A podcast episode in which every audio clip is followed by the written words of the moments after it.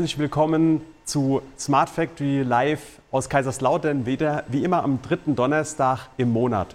Heute mit dem Thema Modularisierung als Vorstufe für die Shared Production. Wir haben auch eine kleine Neuerung und zwar die ganzen letzten Monate haben wir immer nur über YouTube ausgestrahlt. Inzwischen strahlen wir auch über LinkedIn und über Twitter aus.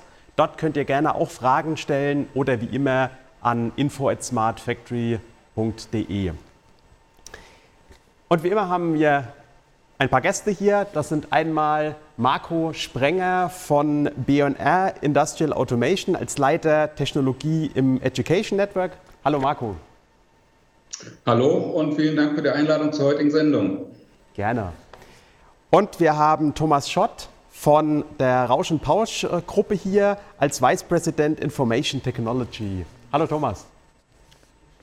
Hallo zusammen und liebe Grüße aus Mallorca. Ich bin gerade am Kap Formentor, aber ich habe es mir nicht nehmen lassen, trotz meines Kalender-Impacts. Ich hatte den Termin eine Woche vorher, heute natürlich dabei zu sein.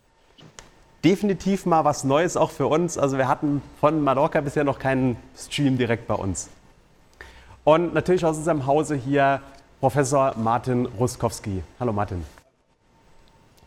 Ich persönlich bin Patrick Bertram. Ich begleite euch heute als Moderator durch diese Talkrunde und die restlichen Zeit zwischen den Moderationen bin ich hier für das Demonstrator-Ökosystem zuständig. Fangen wir doch direkt mal an, Marco, in deine Richtung. Modularisierung, davon wird ja schon seit einigen Jahren auch gesprochen. Was ist denn an der Umsetzung so schwierig? Äh, vielen Dank für die Frage, Patrick. Das ist eine sehr gute Frage und natürlich auch eine sehr zentrale Frage. Denn am Ende müssen wir dafür sorgen, dass die Modularisierung für die Unternehmen auch umsetzbar ist. Die Hürden und Herausforderungen, die erscheinen mit Sicherheit sehr groß, weil wir mit der Modularisierung ja schlussendlich auch einen Paradigmenwechsel in der Produktion vollziehen, ne, vollziehen wollen, weg von der Serienfertigung hin zu einer flexiblen Fertigung. Dementsprechend stehen äh, große Änderungen an, die mit großen Invests verbunden sind. Ich denke aber, dass da äh, die Lösung selber auch äh, Mittel ist, um die Hürden zu überwinden. Denn wenn wir Modularisierung und Modularität schaffen, dann schaffen wir neben der Flexibilität auch Skalierbarkeit der Systeme. Und mit der Skalierbarkeit bieten wir natürlich auch die Möglichkeit, diese Investitionen in mehreren Teilschritten zu vollziehen und so den äh, Investitionsaufwand in äh, verträgliche Häppchen ähm, aufzuteilen. Das müssen wir natürlich auch entsprechend in den Technologien abbilden, die da zum Einsatz kommen. Äh, das verfolgen wir bei B&R auch mit unseren Produkten, mit unseren Technologien, die wir skalierbar und modular aufbauen.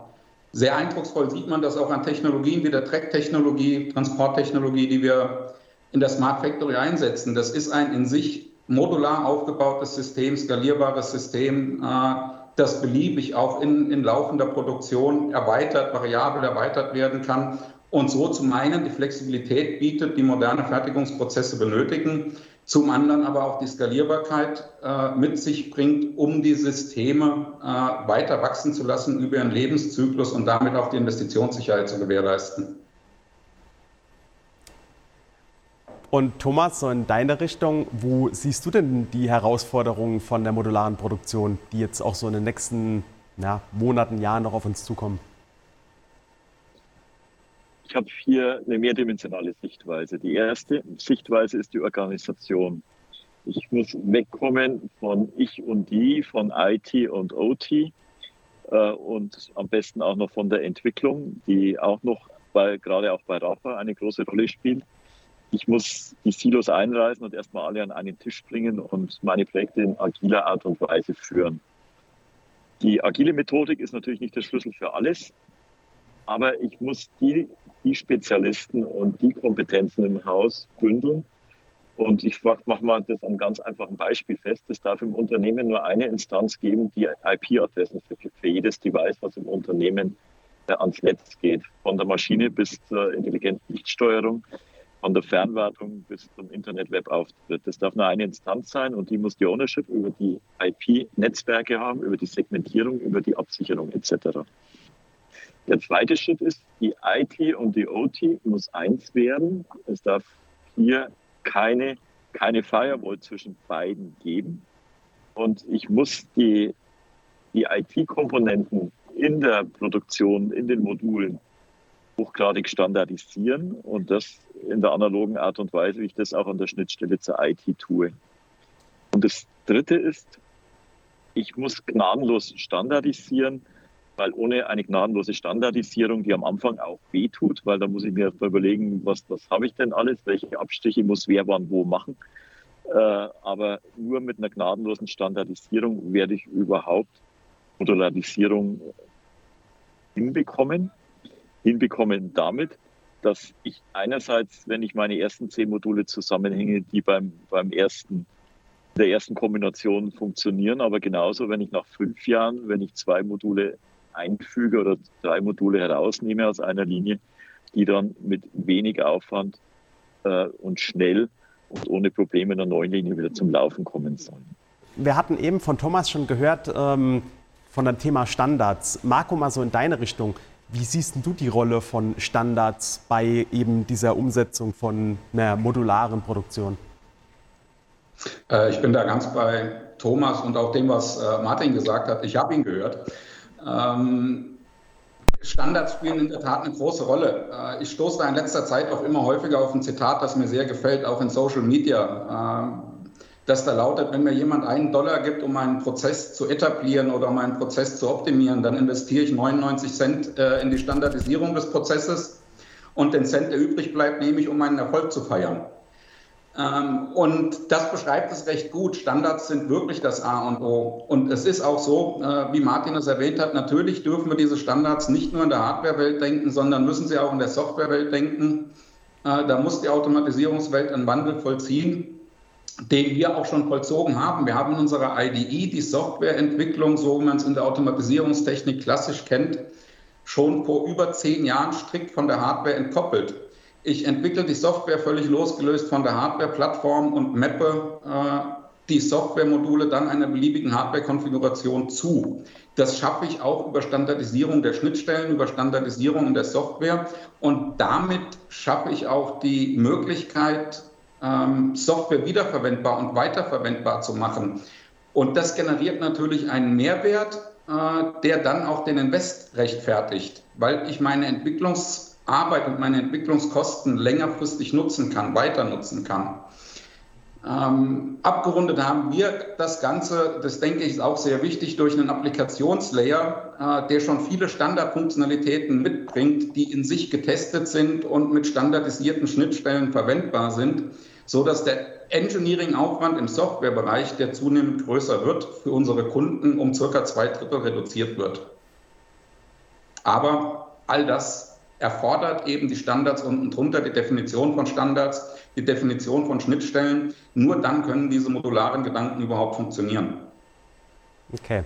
So, ich höre, Martin, das scheint wieder zu funktionieren. Von daher, ich gebe dir das Wort nochmal zu. Wir haben jetzt auch ein bisschen schon von Modularisierung und auch gerade ähm, stark die Software gehört. Vielleicht willst du gerade in der Hinsicht noch so ein bisschen mal einhaken, was denn ähm, für einen Effekt die Modularisierung eben auf gerade so äh, Softwareentwicklung hat.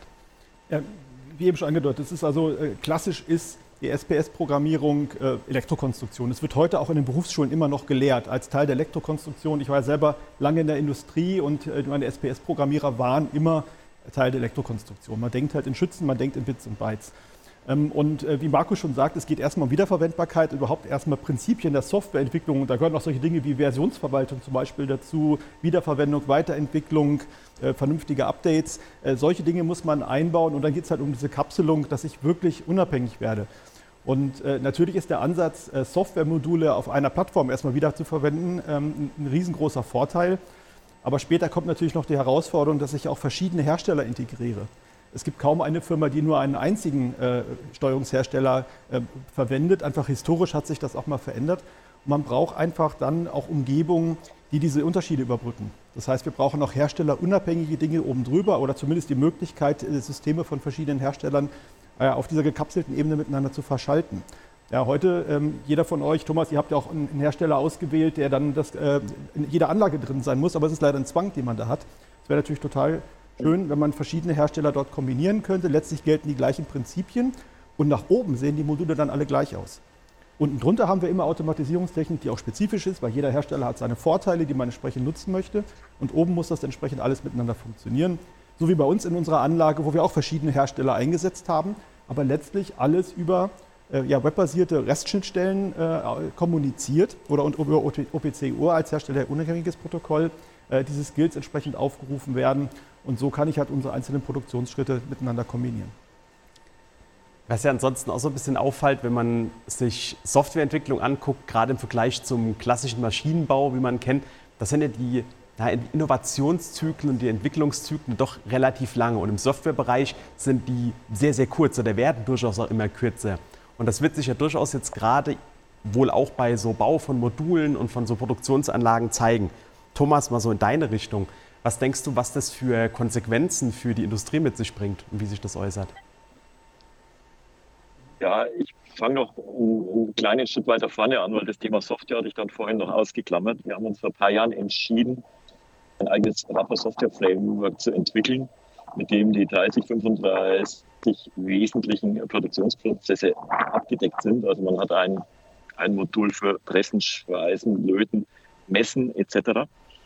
Äh, und diese Software-Framework-Bausteine ist quasi das, was der Martin gerade angesprochen hat, der obere Layer, den wir dann beim Maschinenbauer mit unseren Kompetenzen und unseren Softwareleuten auf die Anlagen bringen. Und mit diesem Software-Framework sind wir in der Lage, wir haben aktuell fünf Anlagen bereits mit diesem Standard ausgestattet. Wenn wir feststellen, wir möchten bei einem Kraftwegmessung noch äh, zwei, drei Kurven zusätzlich mit auswerten, dann äh, werden, erweitern wir einmal unser Software-Framework, testen das an einer, einer Anlage, die nicht kritisch ist. Und am nächsten Tag geht so die Software-Versionierung auf die anderen Anlagen raus und in unserer zentralen Auswertedatenbank haben wir sofort den Mehrwert, dass wir diese Messwerte aus allen Anlagen identisch und standardisiert rausbekommen. Und das ist natürlich äh, im Vergleich zu, ich habe drei Anlagenhersteller und jeder hat die selber programmiert.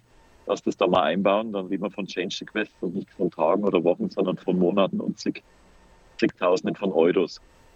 Äh, und die, die Anforderung, dass man schneller und flexibler seine Software anpassen muss, die ist im Kontext von KI, da glaube ich, ganz, ganz stark daran, wesentlicher Faktor im Kontext Time to Market, um hier schnell auch die Früchte zu ernten. Weil wenn ich Erkenntnisse habe, dann muss ich ja auch irgendwas wieder tun, muss ich auch irgendwas steuern oder was messen und steuern, um, um mich hier zu optimieren. Und von daher ist die Flexibilität und Geschwindigkeit in der Softwareentwicklung elementarer Meilenstein. Hm, und wenn wir jetzt mal so ein bisschen in eine ganz andere Richtung reingehen und schauen uns mal Kosten an ähm, für so eine Modularisierung, gerade wenn ihr da auch schon viel macht, ist das jetzt teurer, ist das günstiger, macht sich das gar nicht groß irgendwie bemerkbar? Ich mache mal ein einfaches Beispiel. Du hast 50 Anlagen und 40 und 50 Anlagen haben zehn verschiedene Fernwartungszugänge. Das ist im ersten Moment ist das günstiger. Wenn du dann zehn verschiedene Softwarezugänge warten musst, sichern musst, absichern musst und Qualität sichern musst, dann wird das ganz schnell teuer. Das heißt, auch wenn ich einmalig mehr Geld und Zeit investiere, um eine Lösung zu haben für die Fernwartung für alle meine Anlagen, ist das nach sehr, sehr kurzer Zeit im Betrieb, äh, hat sich das gerechnet die Standardisierung ist im IT-Bereich immer im ersten Schritt teurer als, als eine Individualisierung. Aber die Früchte erntet man sehr, sehr schnell im Betrieb. Und für mich, und das kann sich ja jeder gut vorstellen, im Kontext äh, Informationssicherheit muss ich in der Lage sein, alle meine Computer schnell auf den gleichen sicheren Stand zu hieven. Und das kann ich nur, gelingt mir nur, wenn ich alle Systeme standardisiert habe und weiß, auf welcher Version stehen die und was fehlt mir, um den sicheren Patch-Level zu erhalten. Jetzt kann ich mir vorstellen, dass das trotzdem für den einen oder anderen noch nicht unbedingt so ein gutes Argument ist, wenn es auf den ersten Schritt mal so aussieht, als würde ich wesentlich mehr Geld reinstecken. Martin, hast du vielleicht noch Gründe, so aus, gerade aus der Forschungssicht heraus, warum es sich lohnen könnte, auch wenn es jetzt im ersten Moment vielleicht teurer ist, ähm, auf äh, Modularisierung einzusteigen. Es ist die Zukunftssicherheit auch definitiv. Ähm, man hat ja sehr, sehr früh schon mit, mit, mit Rechnersystemen angefangen, äh, Dinge umzusetzen. Das waren aber meistens proprietäre Systeme und äh, sehr stark gekoppelte Schnittstellen. Wir hatten damals Ethernet-basierten Feldbus-Systeme, die ja auch so als Standard eigentlich propagiert wurden und hat sich herausgestellt, es gibt halt verschiedene Implementierungen, die da nicht kompatibel sind. Und häufig steckt man dann, äh, egal welche Richtung man gegangen ist, in seiner technologischen Sackgasse, muss immer weitergehen und kann das Ganze nicht skalieren. Äh, das ist in der Software, auch im, im IT-Bereich ganz besonders. Äh, jeder, der mal ein ERP-System vor 10, 15, 20 Jahren eingeführt hat, weiß, dass es eigentlich gar nicht möglich ist, das abzulösen, weil das alles halt adaptiert wurde. Wir brauchen dort flexible Standards und die modernen Methoden, die wir von unseren Smartphones kennen, mit Microservices, die dann Funktionalitäten isoliert lösen, die ich dann auch mal getrennt voneinander austauschen kann. Und so kann ich halt sukzessive ein System weiterentwickeln und habe eine langfristige Sicherheit dafür. Und das geht nur, wenn ich halt an einer Stelle einfache Schnittstellen habe, die gut verständlich, gut erweiterbar sind, so wie Thomas das gerade erläutert hat. Da kann ich mal einen Messwert dazu nehmen. Das kann ich auch schnell versioniert ausrollen ähm, und kann schnell äh, Systeme ändern. Und da muss ich entsprechend reinkommen. Und ja, und das ist ein bisschen auch der Grund, weshalb die ganze Industrie 4.0 also ein bisschen hakt. Es gibt an vielen Stellen schon ähm, Möglichkeiten, Methoden, aber das ist halt erstmal Aufwand. Das kostet A Geld und B muss sich halt eine ganze Menge ändern an den existierenden Systemen. Ähm, aber letztlich äh, rechnet sich das extrem schnell. Und spätestens, wenn ich das, das erste Mal so ein, so ein, Sicherheitsproblem habe und meine ganze Produktion updaten muss oder ein Virus kommt und meine gesamte Produktion lahmlebt, ja, da diskutieren wir nicht mehr über die Mehrkosten, die die Modellisierung gekostet hat. Jeder weiß, was in der Automobilproduktion halt äh, ja, Taktzeiten kostet. Weil wenn da eine Minute lang mal ein Auto ausfällt, dann haben wir sofort die Kosten. Und das skaliert natürlich sofort hoch. Ähm, von daher, ähm, das ist eigentlich das Bewusstsein, was wir haben müssen. Man muss dort am Anfang ein bisschen in Vorleistung gehen und investieren.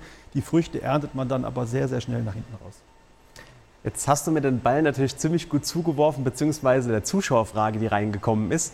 Und zwar ähm, geht es da gerade um das Beispiel Automobilbranche. Bei Mercedes läuft gar nicht das identische Auto immer wieder vom Band. Warum braucht man jetzt überhaupt äh, Modularisierung? Ist das nicht schon individuell genug?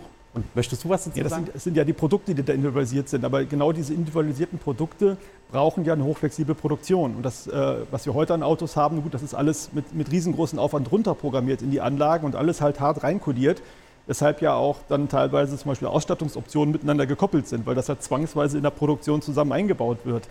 Ähm, und die, die Autos gehen halt alle über die gleiche Linie rüber. Ähm, ja, Flexibilität ist dann so, dass dann Teil der Anlage einfach äh, brach liegt, wenn das nur bei jedem zehnten Auto gebraucht wird. Und gerade der Übergang jetzt zu neuen Antriebstechnologien, ähm, wir sehen das gerade in der Nutzfahrzeugbranche, zum Beispiel hier vor Ort, ähm, großer Nutzfahrzeughersteller, die jetzt halt alles über eine Linie fahren wollen mit Brennstoffzellen und Batteriebetrieb und, und Verbrennungsmotoren. Ja, die brauchen eine hochflexible Fertigung und das geht nur, dass ich halt die Module für die einzelnen Antriebstechniken habe, die ich austauschen kann. Und dann kommt das Fahrzeug halt zu dem richtigen äh, äh, zur richtigen Station, wo das entsprechend gebaut wird. Und wenn ich jetzt plötzlich eine neue Motorgeneration habe, dann tausche ich halt nur diesen Teil aus. Ja, ich werde überhaupt erst äh, in der Lage sein, schnelle Produktlebenszyklen zu erreichen, wenn ich auch die Produktion adaptieren kann. Weil ähm, automatisierungstechnisch, klassische Automatisierungstechnik manifestiert halt immer einen Status quo des Produktes. Das kann ich nicht mal eben schnell ändern. Ja, und dann lebe ich halt mit Defiziten in den Produkten über lange Zeiten, ähm, was wir entsprechend äh, ja, eliminieren wollen. Hm, um also die Frage noch so ein bisschen in die Industrierichtung ähm, zu spielen. Thomas, mal in deine Richtung. Wie flexibel sind aus deiner Sicht die Automobilindustrie? Sag's mal, die etablierten äh, Autobauer sind heute sehr unflexibel, weil die äh, Architektur in den Fahrzeugen äh, sehr traditionell geprägt ist. Also sprich, man hat zig Steuergeräte in, in sehr teuren Fahrzeugen, bis zu 100 Steuergeräte. Und nur die Kombination von 100 Steuergeräten getestet ist, äh, ist auch freigegeben. Das heißt, wenn man ein Software-Update fährt, dann kann man die anderen 99 sind übertrieben auch noch mit testen. Deswegen ist man da heute sehr, sehr inflexibel. Und auch bei der Produktentwicklung spricht man von Jahren und zig Iterationen. Es ändert sich aber mit zunehmender Digitalisierung im Fahrzeug extrem und durch die neuen Antriebskonzepte. Und vorgemacht hat sie Elon Musk mit seiner Systemarchitektur. Und deshalb geht auch, wenn man mit offenen Augen die, die Stellenanzeigen liest von Volkswagen und Mercedes, die für ihr VW-OS und MB-OS in der Größenordnung von 10.000 Informatikleuten suchen, sie feststellen, sie brauchen neue Konzepte, um eben flexibler und äh, modularer und schneller zu werden. Fahrzeug. Vielen Dank für die Einsichten. Jetzt haben wir passend, ich glaube, mit der Automobilindustrie so ein bisschen auch äh, bei den Zuschauern äh, das Interesse gestoßen, kam so die nächste Frage auch rein. Und wir haben ja nicht nur Modularisierung, sondern im Titel steht ja auch Shared Production mit drin. Und gerade bei der Automobilbauern ist es so, dass ja sehr viele Zulieferer schon nach Vorgaben von den Autobauern eben zuliefern. Jetzt ist die Frage reingekommen, ist das nicht irgendwie schon eine verteilte, oder es ist ja eine verteilte Produktion, ist das nicht dann schon Shared Production? Ist das jetzt irgendwie was Neues? Neuer Wein in alten Tüten oder? Ne, umgekehrt ist das. Alter Wein in neuen äh, Schläuchen, so rum. Ja. Und wer möchte antworten? Ähm, ja, man hat natürlich die Verkopplung, aber ähm, solche Lieferketten aufzubauen und diese Produktabhängigkeiten, wie Thomas das gerade erläutert hat, die ich da ja vorher mal vorgeschaltet habe, dass es überhaupt zueinander passt, das ist halt extrem unflexibel und dauert ewig, das aufzubauen. Ja, das ist zwar irgendwie verteilt, ich habe auch die, ähm, die passende Zulieferung und die Automobilindustrie hat ja schon die digitale Bestellung äh, von, äh, äh von Bauteilen schon in den 80ern eingeführt. Das war damals noch über Modemleitung. Da gibt es auch standardisierte Formate. Es gibt für die, für die Lagerplätze gibt's standardisierte Formate. Und man hatte ja damals auch schon diesen CIM-Ansatz, den Computer Integrated Manufacturing-Ansatz. Und das ist nicht alles gestorben. Also Teile davon sind tatsächlich übergeblieben. Aber letztlich kommt es halt immer von diesen unflexiblen Produkten her, die ich halt eh nicht schnell ändern kann. Das heißt, man hat sich so ein komplexes System aufgebaut und das kann ich halt nicht schnell ändern. Das heißt, wenn jetzt ein Lieferant ausfällt und ich mal irgendwas nicht bekomme, dann kann man mal beim Automobilisten auf den Hof gehen und da wird man überall Parkplätze sehen mit Autos. Da fehlt ein Zündschloss, da fehlt ein Lenkrad, da fehlt ein Sitz. Selbst bis in den, äh, in hochpreisigen Bereich habe ich selber schon gesehen, da standen äh, ja, Sportwagen äh, im sechsstelligen Bereich und da fehlten halt Teile. Ja, weil ich nicht mal eben schnell umstellen kann. Und diese Shared Production, auf die wir abzielen, die geht ja eigentlich dahin, dass ich genau in so einem Fall dann mal schnell einen anderen Lieferanten nehmen kann, der mir ein Bauteil nach der Spezifikation liefert, die ich entsprechend haben möchte. Und ich mache mich nicht so abhängig äh, in den Lieferketten. Und das merken die Automobilisten ganz, ganz massiv. Momentan mit dem Chipmangel, die wir haben, es stehen Automobilfabriken über Monate still, weil keine Chips kommen, weil wir nicht flexibel sind. Es sind halt eingespielte Lieferketten, ja, und dann bleibt mein Schiff im Suezkanal stecken und plötzlich haben wir ein riesengroßes Chaos in unserer Produktion. Und das ist ja eigentlich das, worum es am Ende des Tages geht. Jetzt hast du das Ganze schon so ein bisschen Beispiel, auch gerade bei, ähm, an einem Beispiel festgemacht in der Automobilindustrie. Wenn du Shared Production jetzt definieren müsstest, wie würdest du das jetzt machen? Naja, letztlich geht es darum, die Produktion zu modularisieren. Deswegen haben wir ja diesen, auch die, die Modularisierung als Vorstufe zur Shared Production und die einzelnen Produktionsschritte für die Produkte zu kapseln und dann äh, das Ganze so aufzubauen mit flexiblen äh, Liefersystemen. Marco hat gerade den, den Akkupostrek angesprochen, den wir ja auch bei uns jetzt einsetzen äh, im, im, nächsten Demonstratorinsel, die wir aufbauen. Ähm, äh, die, auch die Logistik quasi modular und flexibel zu sehen. Das ist völlig egal, ob das jetzt ein Schienensystem, ein Akkupostrek-System ist oder ob es der Mensch ist, der das transportiert oder ein Gabelstapler. Das muss IT-technisch immer die gleiche Kapselung sein. Dann kann ich auch mal eine LKW-Transportstrecke dazwischen packen. Ähm, und die, die informationstechnisch das Ganze so aufzubauen, dass halt nicht alles mit dem Feldbus nebeneinander stehen muss, sondern es ist völlig egal, wo es steht. Ich habe mal ein schönes Beispiel, wie wir heute mit unseren Computern arbeiten. Ähm, früher waren alle Computer über das Intranet miteinander vernetzt. Ich hatte Netzlaufwerke, ich hatte Netzwerkdrucker und musste halt übers VPN mich zwingend einwählen. Ja, und wir in der Smart Factory arbeiten ja komplett äh, in der Cloud. Das heißt, jeder Rechner ist für sich und äh, Thomas sitzt gerade halt auf Mallorca ähm, und äh, sitzt, arbeitet im Prinzip genauso, als wenn er am Schreibtisch sitzt. Das heißt, jeder Rechner ist so eine Einheit geworden, die alle übers Internet miteinander kommunizieren, über die Cloud. Und diese selben Gedanken, den übertragen wir in die Produktion. Dann ist völlig egal, wo das Modul steht. Ich nehme halt das richtige Modul an der richtigen Stelle. Es gehen alle Informationen hin. Ich bekomme die Qualitätsinformationen zurück. Und so vernetzt sich das alles. Wenn man sich das jetzt so anhört ähm, und denkt mal so an Kennzahlen, OEE, e, also Gesamteffizienz von so einer Anlage, ähm, klingt das schon irgendwie viel zu gut, um wahr zu sein? Marco, so in deine Richtung. Da ist doch bestimmt irgendein Haken dabei. Ja, ich denke, da ist äh, kein Haken dabei, beziehungsweise es sind die Haken, die eigentlich schon angesprochen wurden. Natürlich habe ich erstmal äh, diesen Investitionsaufwand für die Standardisierung. Ich muss erstmal äh, Geld in die Hand nehmen, um an die Früchte dranzukommen. Ähm, es ist dabei mit Sicherheit hilfreich, vielleicht auch das Auge einfach mal auf die Low-Hanging Fruits zu richten, die wir so ein bisschen aus dem, aus dem Auge verloren haben. Das heißt, der Weg hin zu Production Level 4 ähm, muss kein digitaler Wandel sein, sondern kann auch ein analoger Wandel sein. Und das heißt, ich kann bestehende Produktionsanlagen äh, digitalisieren, modularisieren, flexibilisieren. Und da sieht man dann auch sehr schnell, wie man, wie man Mehrwerte generieren kann. Wenn man in den Bereich der OEE e schaut, viel Potenzial liegt da einfach in den, geplanten, äh, in den ungeplanten Stillständen der, der Produktivsysteme. Ähm, Wir haben ungeplante Stillstandszeiten und warum sind es ungeplante Stillstandszeiten? Weil wir die Stillstandsgründe nicht kennen. Wenn wir die Stillstandsgründe kennen würden, äh, wären es keine ungeplanten, sondern geplante Stillstände. Das heißt, wir müssen rauskriegen, was sind die ähm, Stillstandsgründe. Und wenn man dann mit Digitalisierungslösungen auch in Bestandsinstallationen reingeht, die einfach nur die Installationen ein bisschen monitoren, die Zustände monitoren und schauen, wann steht das System denn still, bei welchen Ereignissen, dann findet man sehr schnell die Stillstandsgründe und dann stellt man sehr oft fest, dass 80, 90 Prozent der Stillstandszeiten auf zwei oder drei Stillstandsgründe zurückzuführen sind, immer wieder die gleichen. Und wenn ich die Erfahrung habe, dann kann ich diese ähm, Zustände sehr leicht abstellen, auch mit sehr geringem weiteren Invest abstellen, kann aber durchaus meine OEE e um 10, 15 Prozent steigern. Das haben wir in der Praxis auch schon mit Unternehmen durchgeführt, die teilweise auch Jahresumsätze im mehrstelligen Milliardenbereich äh, erzielen. Und wenn man sich dann überlegt, bei Umsätzen im mehrstelligen Milliardenbereich die OEE e um 10 Prozent zu steigern, dann sind das Milliardenbeträge, die da jedes Jahr zusätzlich entstehen und natürlich auch zusätzliche Kapazitäten, die mir das Invest hinsichtlich neuer Produktionsstätten äh, im Moment erstmal ersparen und ich das ein bisschen besser in die Zukunft skalieren kann.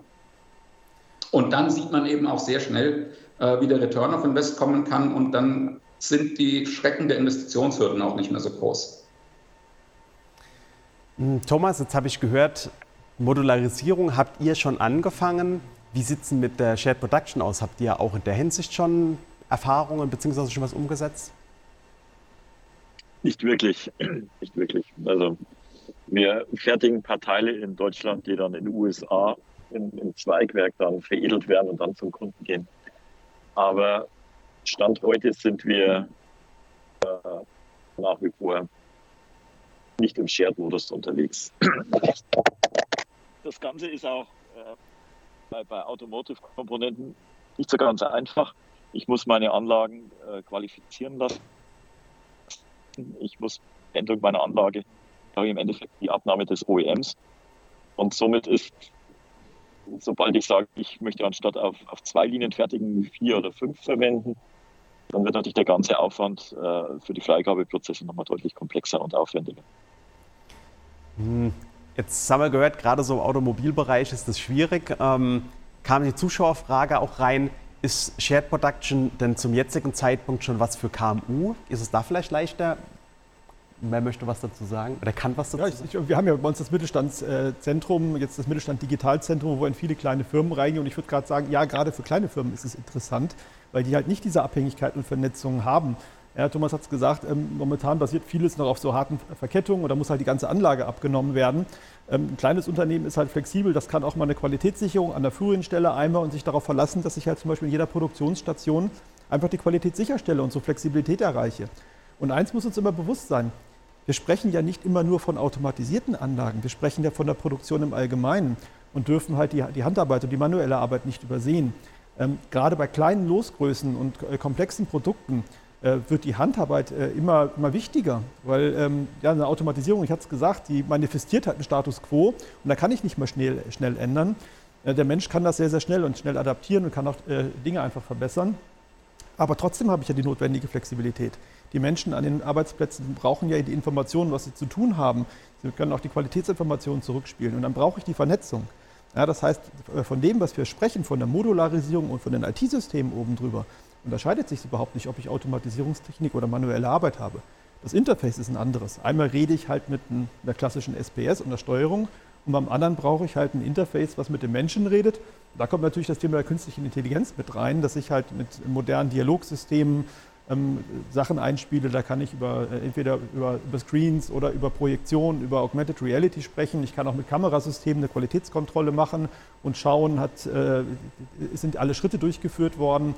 Ähm, all solche Dinge. Oder das, das Produkt hinterher fotografieren und mit einem neuronalen Netz einen Abgleich machen, sieht das Produkt so aus, wie es aussehen soll. Das ist halt mit sehr geringem Aufwand machbar und wir haben ja hier auch unsere Qualitätssicherungsstationen. Ja, und äh, da helfen wir Unternehmen genau diese Schritte zu gehen. Und da tut man sich natürlich viel leichter als das in der Automobilproduktion, wo ich jetzt äh, ja, das komplette Auto drin habe. Ähm, da muss ich dann alles oder nichts umbauen und äh, von daher klein anfangen. Das sind die richtigen Schritte. Hm, für viele ist es wahrscheinlich dann trotzdem mal erstmal was komplett Neues und wird halt so ein bisschen Entwicklungszeit auch kosten? Wie weit sind wir aus deiner Sicht noch weg, bis wir so Shared Production in der Industrie mal finden? Ja, das ist immer der Blick in die Glaskugel und schwierig. Noch ein ganz gutes Stück. Das kann man sagen. Wir sind jetzt zehn Jahre im Bereich Industrie 4.0 unterwegs mit der Digitalisierung, haben jetzt gerade an vielen Punkten das Verständnis, haben die Produkte, haben die Methoden. Ähm, also das wird schon noch 15, äh, 15 Jahre dauern, bis wir da wirklich äh, solche Schritte haben. Und natürlich ähm, ja, hoffe ich ja darauf, dass auch gesamtwirtschaftlich das Verständnis da ist, dass wir es auch brauchen und dass auch von der Politik das Ganze flankiert wird und die Unternehmen auch umdenken. Und ein ganz, ganz massiver Treiber dafür wird die Nachhaltigkeit sein, ähm, weil nur so kann ich halt wirklich nachhaltig und CO2-optimiert produzieren, weil ich flexibel reagieren kann. Ich kann halt auch äh, schnell adaptieren, habe keine langen Lieferketten mehr, keine großen Verzögerungen und kann mir auch energieoptimale Fertigungsstätten aussuchen und für jedes Produkt quasi äh, individuell eine CO2-optimierte Produktion durchführen und auch entsprechend die Produkte so abändern, wie es halt den, der Ressourcenlage entspricht. Das wird der maßgebliche Treiber werden. Da hoffe ich halt einfach aus, äh, auf Flankierung seitens der Politik, äh, die Unternehmen auf diesem Weg zu begleiten. Okay. Mm, Thomas, so in deine Richtung noch mit deiner Industrieerfahrung und auch schon der einen oder anderen Erfahrung fürs Umsetzen von Modularität in Produktion. Bist du auch bei den 10 bis 15 Jahren oder was sagt dir deine Erfahrung? Ja, ich bin auch bei 10 bis 15 Jahren, weil äh, Industrie 4.0 ist, hat jetzt den 10. Geburtstag gefeiert und ich glaube, wenn man sich anguckt, wie viel Potenzial beim Großteil der Unternehmen heute noch zu heben ist, dann ist das ein guter Indikator mit den 10 bis 15 Jahren. Dann sage ich mal, das war ein gutes Schlusswort. Wenn ich auf die Uhr schaue, sind wir mit unserer Zeit auch am Ende. Vielen Dank für den interessanten Talk heute. Vielen Dank fürs Zuschalten und äh, genießt das Wetter noch ein bisschen auf Mallorca. Also bei uns sieht es nicht ganz so gut aus, von daher genieße es, bevor du wieder zurückkommst. Ansonsten ja, auch danke. danke an euch und schaltet wieder ein nächsten Monat am 18. November mit dem Thema Industrial Edge Cloud, neues Konzept für den Shopfloor.